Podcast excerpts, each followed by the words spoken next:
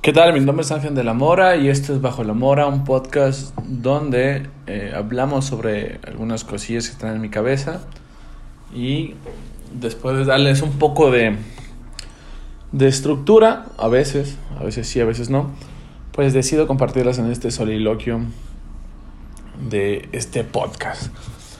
Em, ya fue Navidad, espero que hayan tenido unas muy buenas fiestas de Nochebuena y de Navidad. Espero que hayan tenido una buena cena eh, en compañía de sus seres queridos. Espero que este año las reuniones que tuvieron con su familia extendida o su familia cercana eh, pues esté fuera de violencias de cualquier tipo. Ese creo que eh, ese, será un buen regalo de Navidad, que podamos estar en nuestras familia eh, nuclear o extendida eh, sin violencias. Algo que está pasando con mis gatas, déjenme ir a ver. ¡Ey! ¿Qué pues?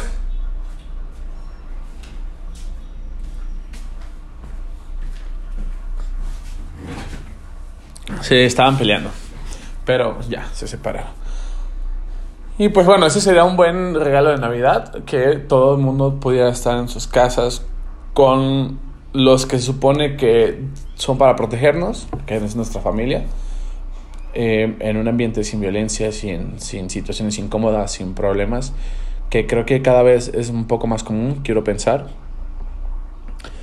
Eh, y si no, pues eh, espero que pronto podamos hacer algo para que nuestras familias sean lugares de paz y de afecto y de esas cosas importantes, y más en estos tiempos. Hoy es el tercer domingo de la semana. Em, es el tercer día que se siente como domingo. Ahora sí es domingo, pues, pero en esta semana llevamos como varios, varias, varios días que se sienten como domingo.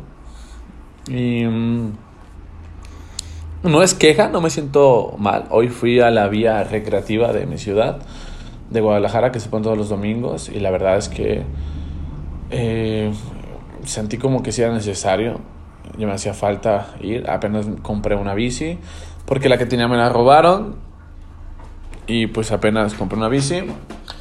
Y es la primera vez con esta nueva bici que voy a la vía recreativa. Y la verdad es que me siento muy bien, me siento muy sano, me siento muy con un lleno de energía y ahorita pues decidí grabar esto y ahorita voy a ver qué más hago en mi casa para que esté un poquito más limpia o pues algunos proyectillos que tengo por ahí.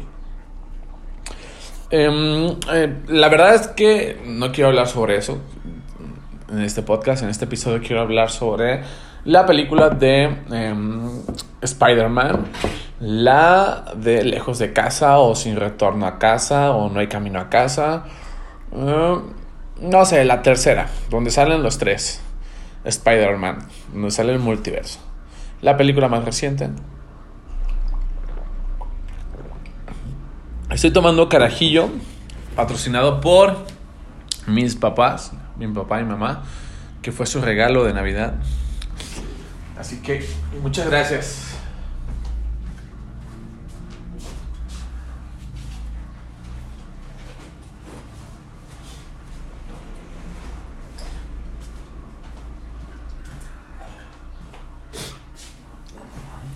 Tengo un poco sucio mis lentes, entonces voy a limpiarlos. Em, fui a ver la película hace tiempo, no, no había querido hablar de ello porque no quería generar spoiler, pero creo que ya pasó mucho tiempo de su estreno para, para poder platicar y, y, no censurarme y decir las cosas que pienso, eh, hablando abiertamente de la película y sin pedos. Eh, lo primero que tengo que decir es que las circunstancias para poder ver esta película han sido sumamente extrañas. Eh, no solamente lo que viví yo, sino en general todo lo que yo me tocó ver aquí en México. el caso de, y creo que ya lo platicaba el podcast pasado, el caso de personas que se pelearon por la película, personas que hicieron filas enormes, personas que estuvieron revendiendo los boletos a un precio irracionalmente caro y personas que aprovecharon y cumplieron algunas fantasías como declarársele a su novia eh, con traje del hombre araña.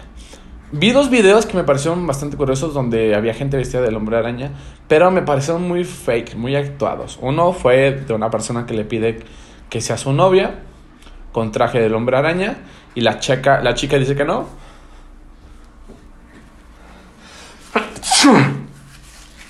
Gracias, gracias.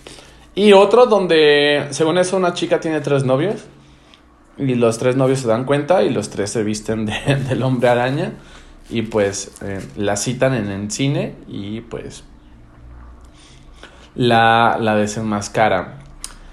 Eh, pero me parecieron muy, muy falsos esos videos. Muy, muy falsos. Pero no recuerdo otra película que haya generado ese tipo de cosas.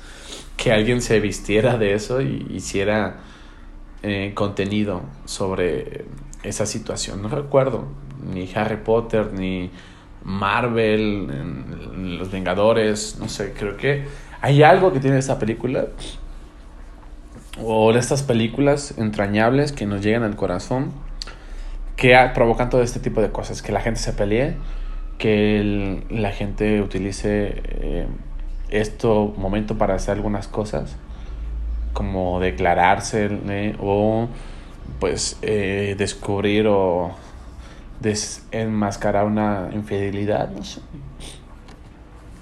Y pues son cosas que no me parecen como muy comunes, son cosas que no había visto en otros momentos. Y también la forma en que yo la fui a ver también fue una situación muy extraordinaria.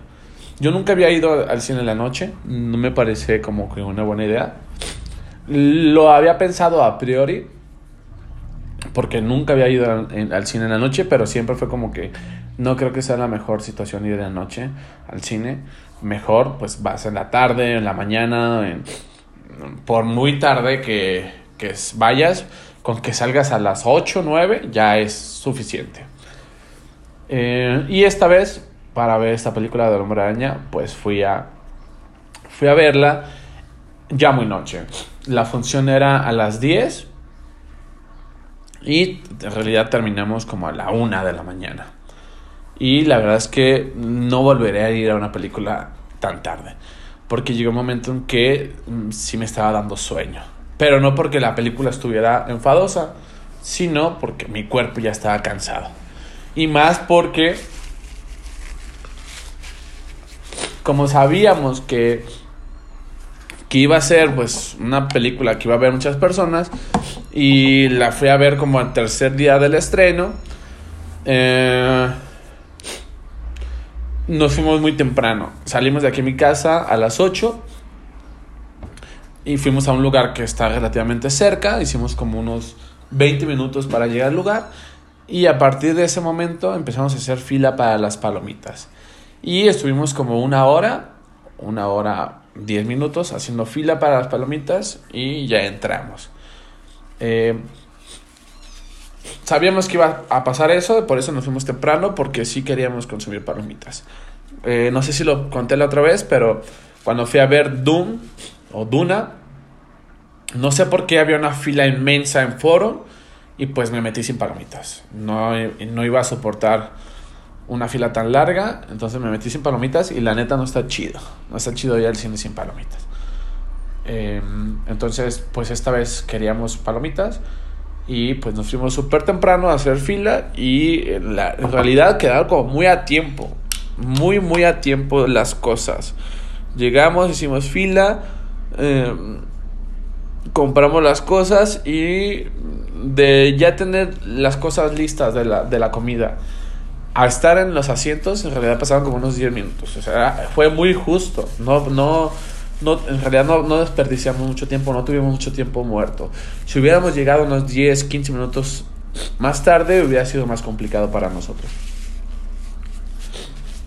Entonces, en realidad invertí como unas seis horas, siete horas en ver esta película. Invertí siete horas de mi vida en ver esta película y lo primero que tengo que decir es que no vale la pena. No vale la pena invertir tanto tiempo en una película. Eh, en esta película. En realidad creo que en ninguna otra película. Em, de las películas que he visto, pues hay películas que me encantan, pero invertir siete horas de mi vida me parece, no sé, no, no está tan chido. Mm, está buena la película, me gustó, me entretuvo. Em, quedé muy satisfecho como la parte fanática eh, del, del, personaje del hombre araña de las primeras películas. O sea, quedé como muy satisfecho, pero em, no es una película, y lo repito, yo creo que ninguna película merece que dediquemos seis horas de nuestra vida a eso. Entonces al final sí me quedé como que, ay, creo que desperdicié seis horas de mi vida, siete horas de mi vida en esto. Que lo mejor hubiera invertido en dormir.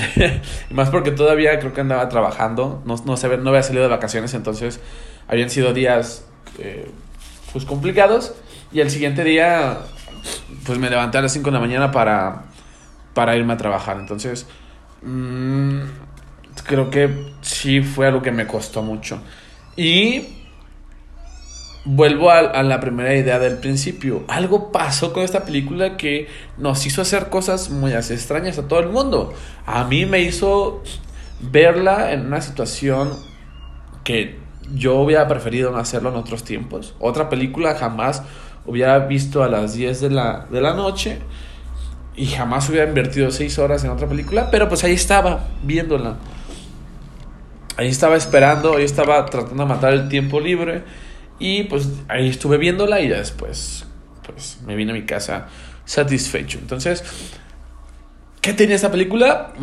Bueno, creo que tiene algunas cosas que logro identificar, creo que hay otras que no logro identificar, pero algo tiene que nos hizo hacer cosas muy fuera de serie. Cosas extraordinarias, como pues que alguien se golpeara y que recibiera una patada en la cabeza. Y en mi caso, no tan, eh, no tan complicado, pues eh, que eh, fuera al cine ya muy noche y que invirtiera eh, siete horas en ver esa película. Entonces, no lo vale, no vale siete horas de mi vida, la verdad es que no.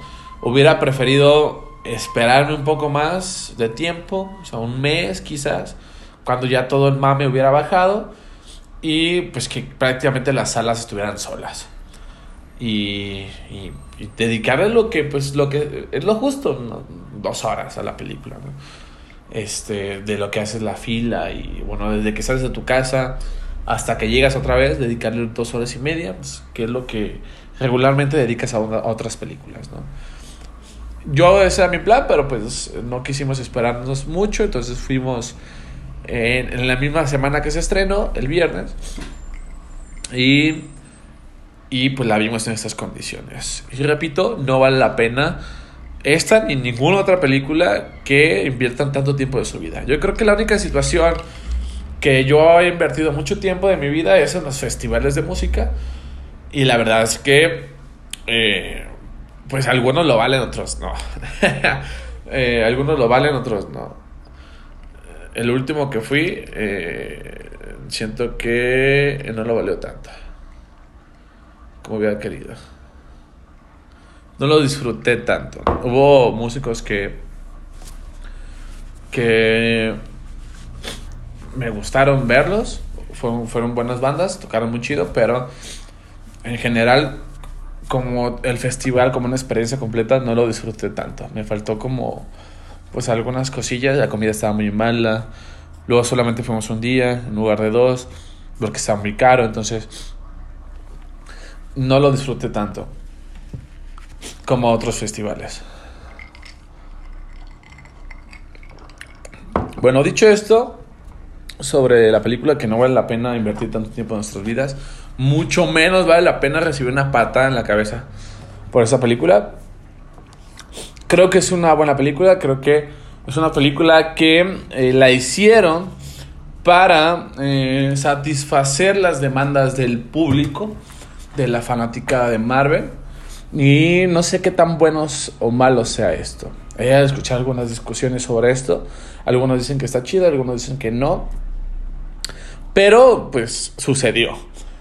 Em, yo no sé si desde un inicio em, tenían esta idea planteada o si en cuanto empezaron a hacer la película en, los primeros meses que empezaron a, hablar o desde que salió el primer cartel diciendo que en dos años iba a estrenar eh, y empezaron a discutir si iba a haber este multiverso entre el público que y, viendo el resultado que había en el público decidieron eh, cumplirles este capricho. Yo no sé cuál es la verdad.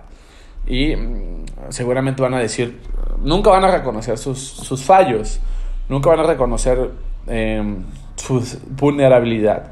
Lo mismo pasó con el personaje de Sonic. Esta película de... de no recuerdo qué estudio es, pero Sonic, este erizo que es, que es como el equivalente de Mario Bros. Em, salió un tráiler con un Sony sumamente feo, espantoso, y, y, todo el mundo lo criticó, todo el mundo salió quejándose, y hasta salió un, un trabajo de un, de un fanático que sabe de diseño, que sabe de animaciones, y les hizo una versión mucho más chida.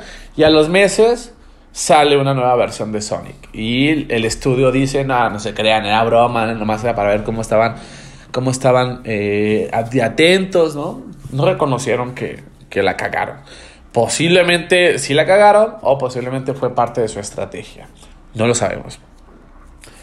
Entonces yo quiero pensar, quiero pensar que en un, en un principio no tenían esta idea del multiverso, pero conforme fueron escuchando que el público esperaba y esperaba y esperaba y que la conversación era prácticamente solamente esa, que decidieron hacerlo.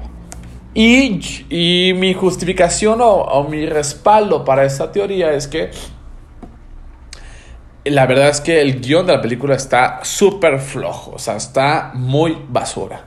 Entonces puede ser que la idea original haya tenido un mejor guion, una mejor justificación de las cosas, pero como vieron que el público quería cosas distintas, quería un multiverso con los tres actores, pues eh, vieron la forma de hacerlo posible, que a mí me parece algo muy muy importante y digno de reconocérselo porque pues siempre ha sido un conflicto entre Marvel y Sony con, los personajes.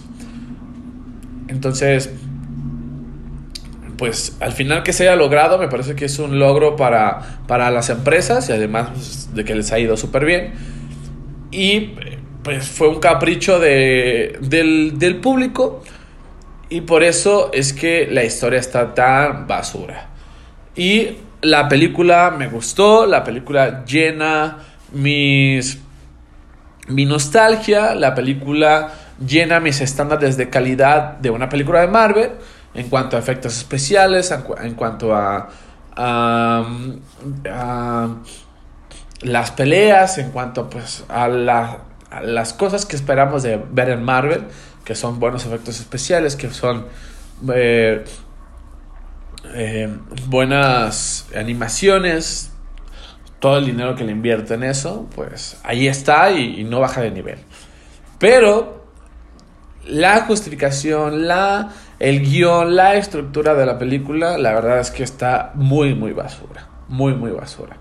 Muy pobre, la verdad es que al final encontraron la peor justificación para meter a los tres, a los tres, este, Em, a los tres Spider-Man.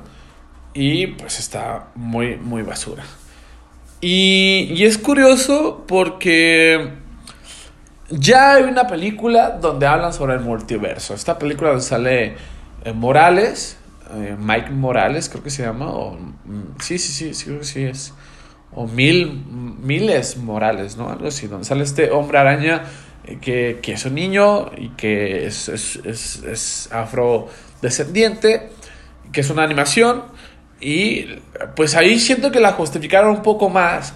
O, o hicieron algo más importante que es, a ver, cualquier cosa es el pretexto, pero no le demos tanto importancia a eso. Entonces, eh, en la historia de, del primer eh, Spider-Verse, este universo del hombre araña, esa animación, esa película de animación, en los primeros 15 minutos ya tienes eh, explicado o ya, ya, te mostraron que algo pasó, que vienen otros personajes.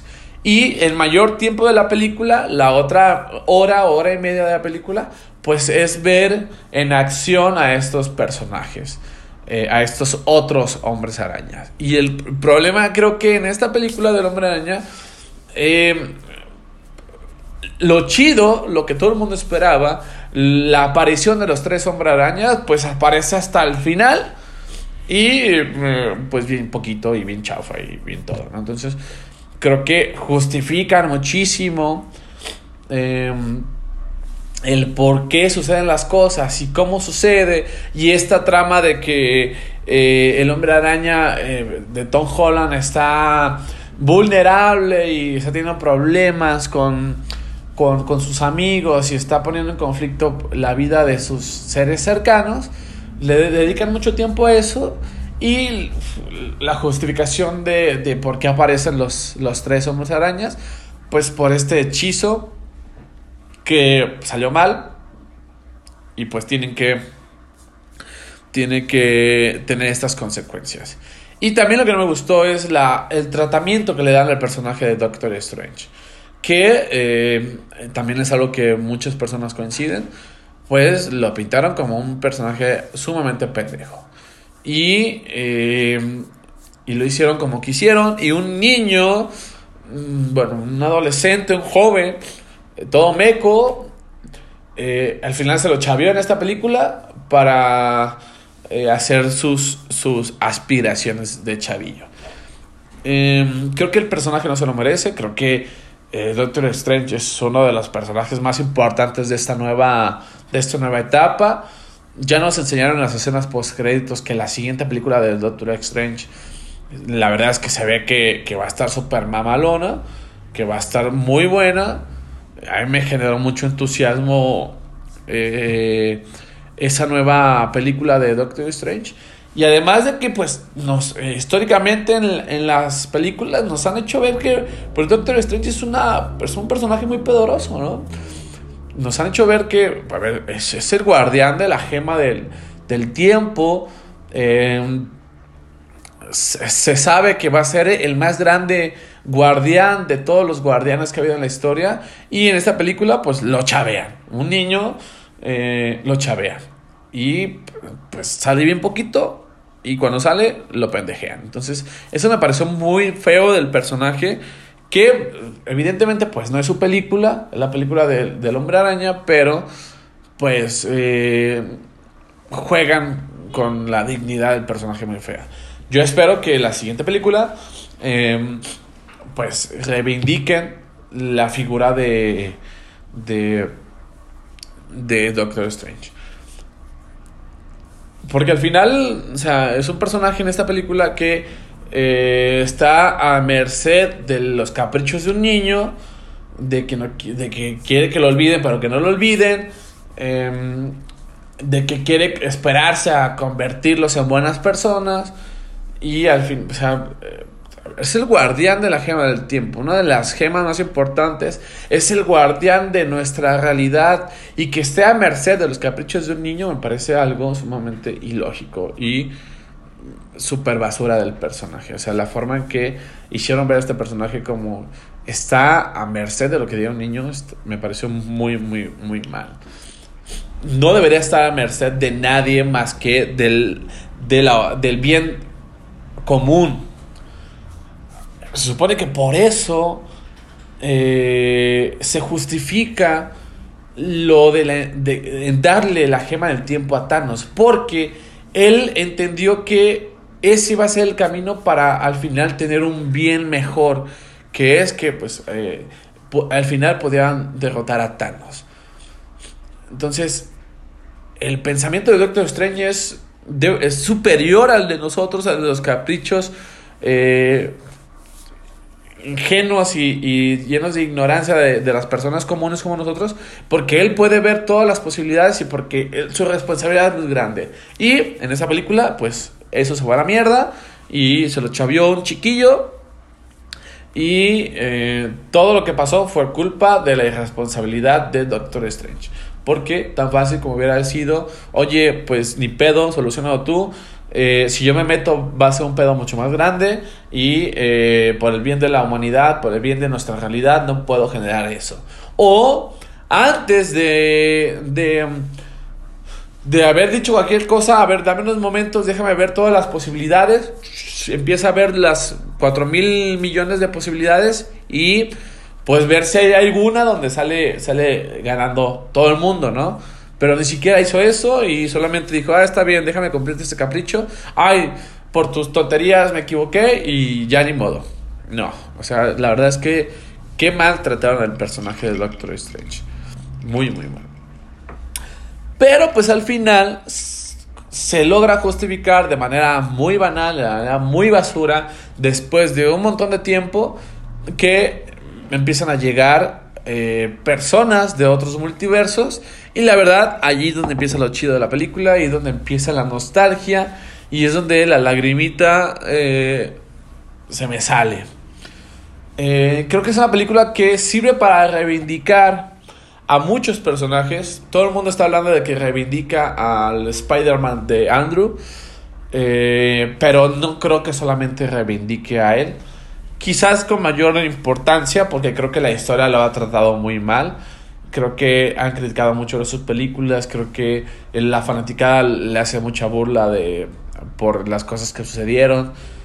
Y creo que eh, de los tres Spider-Man, creo que también los guiones, los, eh, al que menos le ha favorecido es a él, lo cierto, él. Y, la película hace referencia a eso. El mismo hombre araña de Andrew dice, pues yo soy el peor hombre araña.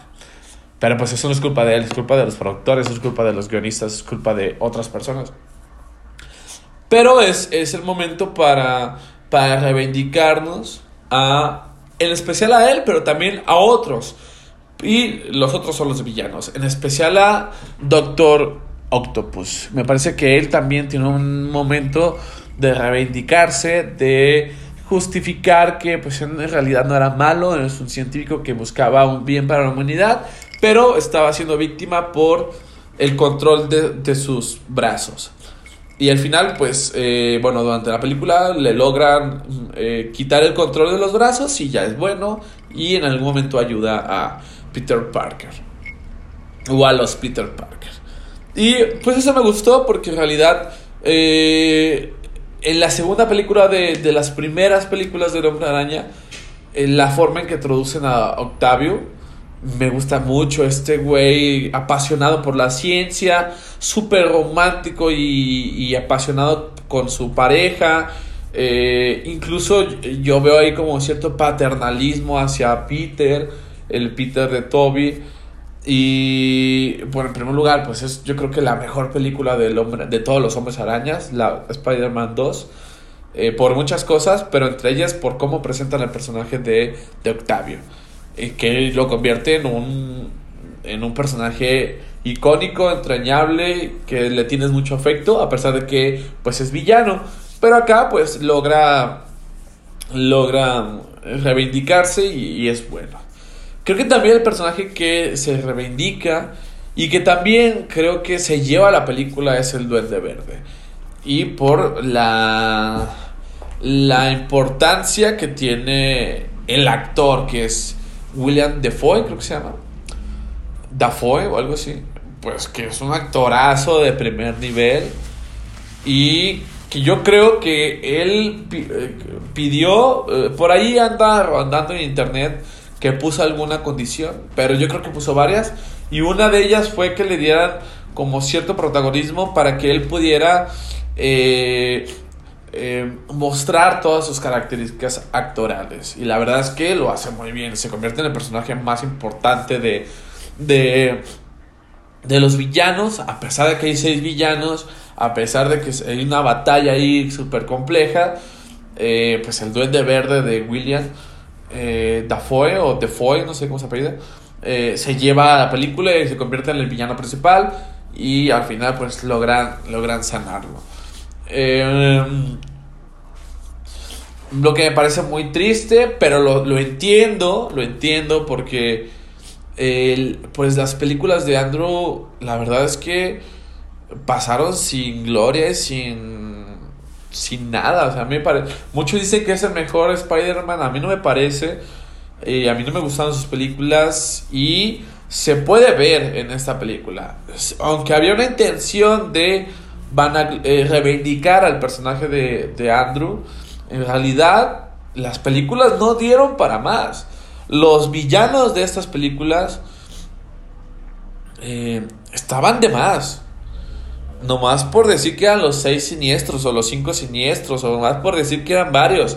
Pero el lagarto de Andrew pues estuvo ahí, no hizo nada. Eh, Electro de, de Andrew pues estuvo ahí, tampoco hizo nada. A pesar de que pues es un gran actor. Este Fox, eh, no recuerdo cómo, cómo se llama. Eh, Fox es un actorazo que se ha llevado premios del Oscar por mejor actor o actor de reparto, creo que por eh, Django sin cadenas se llevó un Oscar, la verdad es que es un buen, buen actor. Y en esta película pues no figura nada. Y ningún personaje de la saga de, de Andrew tiene peso.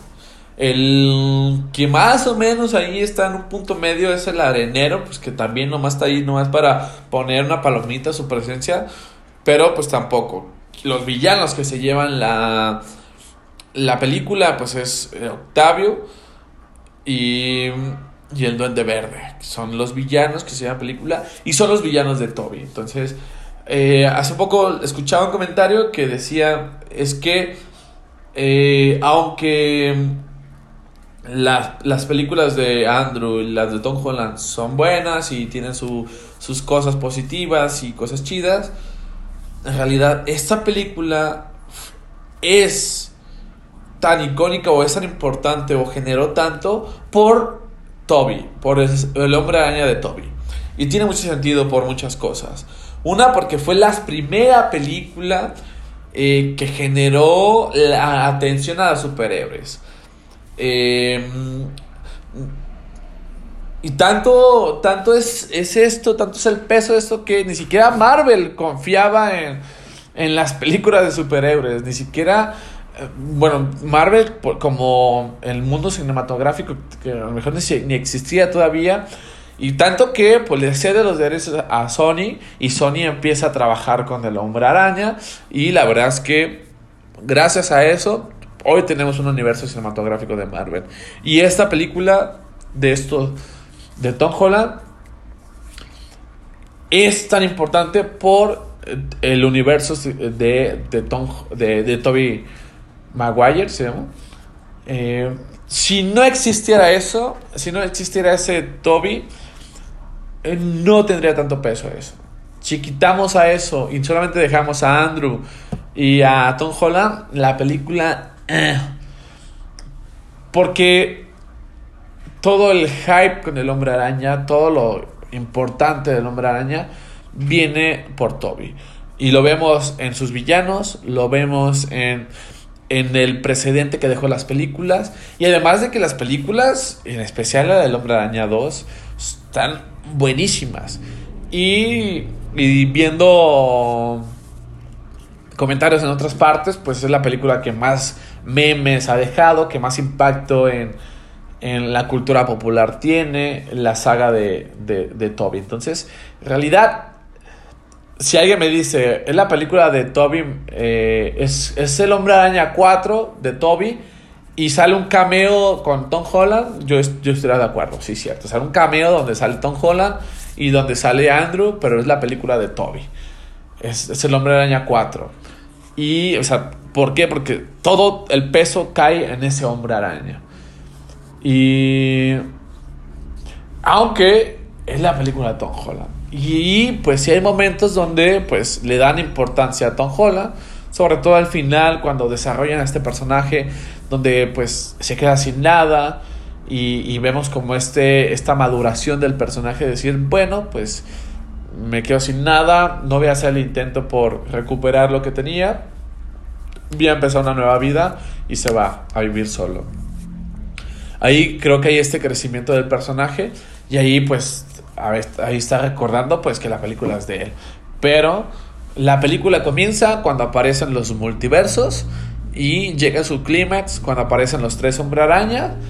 Y, lo que sí es una delicia, lo que sí me gustó mucho, lo que sí me causó muchas carcajadas, es estos momentos en que están interactuando los tres hombres arañas. Eh, la verdad es que están muy bonitos esos momentos, están muy padres. Eh, yo creo que es lo que vale de la película. Me parece muy triste que no haya habido mayor tiempo para, para que hubiera ese tipo de situaciones. Pero lo que sucedió, yo quedé sumamente satisfecho y dije, qué bonito ver a los tres hombres arañas interactuando, cuestionándose cosas, haciendo bromas entre ellos, haciendo referencias a sus universos. O sea, por esto pagué. Para esto estuve esperando una hora en las, en las palomitas. Eh, pero pues es, poco en realidad, es poquito, pero pues se disfruta y, y, pues es lo que hay. Al final, la batalla también es muy X. No me parece que haya sido la gran batalla. Creo que pues, si ya tienes ahí a todo el elenco, pues sácale mayor provecho y preséntanos una batalla como la batalla final de los Vengadores. Oye, súper épica. Pero pues no fue así, fue una batalla X. Y, y pues todo se resuelve y ya, las cosas a la normalidad. Que creo que es otra cosa que no me gusta o que creo que hubiera sido mejor que lo hubieran presentado en varias películas. Esta trama, por todo lo que incluye y por todo el hype que, que provocó, hubiera aguantado por lo menos dos películas. O sea, había estado súper genial que nos dejaran a la mitad y pudiéramos disfrutar a estos dos personajes, a estos personajes, al reencuentro de estos personajes en dos películas con una mejor historia, con más tiempo en pantalla con los tres, con más enfrentamientos con los, con los villanos en pantalla, pero pues la verdad es que el motivo por el cual fuimos, la mayoría de las personas, duró muy poquito en pantalla. Y eh, para hacer una película de Tom Holland es una película muy mala de Tom Holland. Para hacer una película de Tobey Maguire es una película muy buena. y ya. Pues es todo lo que tengo que decir. Nos vemos hasta el siguiente eh, vez. Nos vemos hasta quién sabe cuándo. Adiós.